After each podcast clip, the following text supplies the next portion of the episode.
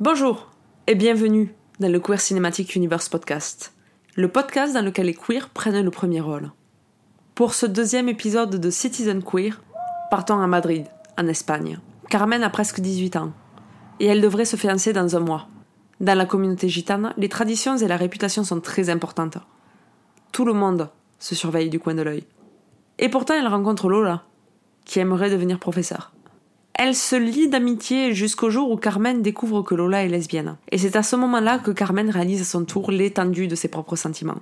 Film présenté à la quinzaine des réalisateurs, Carmen et Lola est le premier long métrage de Arancha Echevarria, réalisatrice espagnole dont je galère à prononcer le nom clairement. Sorti de manière assez confidentielle en novembre 2018, il dépeint non seulement une histoire d'amour lesbienne, mais aussi les rouages profonds qui construisent l'homophobie dans la communauté gitane. Je me suis basée pour cet épisode sur diverses interviews de la réalisatrice elle-même, mais je suis aussi tombée sur une critique d'une membre du site Letterboxd qui explique euh, un certain nombre de choses très très bien, donc je vous mettrai le lien en barre d'infos, mais l'idée principale, c'est que la précarité renforce l'homophobie. Dans le système qui nous est présenté dans le film, les fiançailles de Carmen ne sont pas simplement faites par amour. C'est aussi, et avant tout peut-être, un contrat entre deux familles et donc un moyen de survivre financièrement. D'ailleurs, à un moment donné dans le film, le père de Carmen le dit au père de son fiancé. Maintenant qu'ils font partie de la même famille, ils vont s'entraider. Dans une société qui est capitaliste, blanche et raciste, être gitan, c'est déjà être à la marge.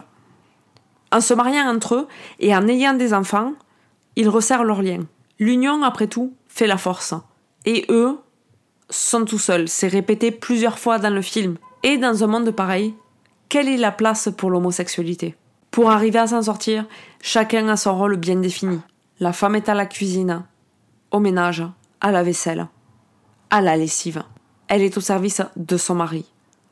Du coup, être lesbienne, c'est déjà sortir de son rôle.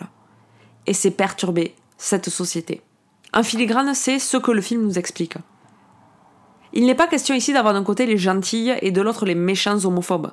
L'homophobie est une construction dans laquelle l'idéologie religieuse peut avoir un poids, comme le souligne le film, mais c'est aussi une idée née d'une nécessité. Dans la tête du père de Lola, si elle est lesbienne, c'est parce qu'elle n'a pas voulu tenir son rang. Elle veut faire des études, elle veut être professeur. Le lesbianisme et l'homosexualité en général n'existent tellement pas dans la communauté que l'être, c'est en quelque sorte une maladie d'intellectuel. D'ailleurs, la genèse du film parle d'elle-même. La réalisatrice n'a eu qu'une seule actrice professionnelle, c'est celle qui joue la professeure de Lola. Les autres sont toutes et tous amateurs. Et trouver des personnes qui acceptaient de jouer ces rôles dans la communauté a été très difficile. Et il a aussi fallu leur faire accepter le fait de jouer des choses interdites, s'embrasser entre femmes ou alors fumer à l'écran. Le film, par pas mal d'aspects, fait pas mal penser à Rafiki de Wanuri Kayu, un autre film sur un premier amour lesbien qui est lui aussi sorti en 2018. Les deux films abordent le sujet de la rupture avec la famille, qui est un thème récurrent dans le cinéma queer, et notamment dans le cinéma queer récent.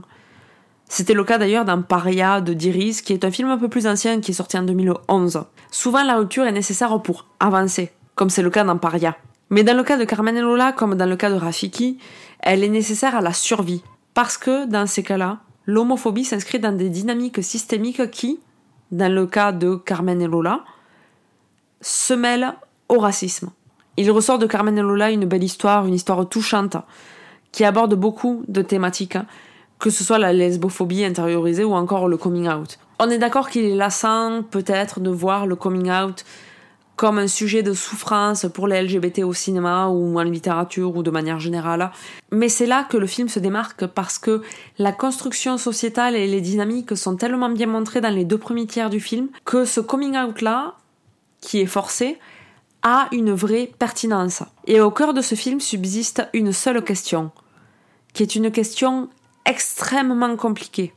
Comment exister dans une société dans laquelle, par essence, tu n'existes pas. Je n'ai pas la réponse à cette question et le film n'a pas la réponse à cette question. Et c'est sur cette interrogation que je vais vous laisser, assez lâchement. Sachez que Carmen Lola est disponible en DVD et en VOD. Et surtout, n'oubliez pas, comme d'habitude, comme le dit Birich, il n'y a rien de tel que la non-conformité pour stimuler l'imagination, pour pousser le cœur et l'esprit vers de nouvelles frontières.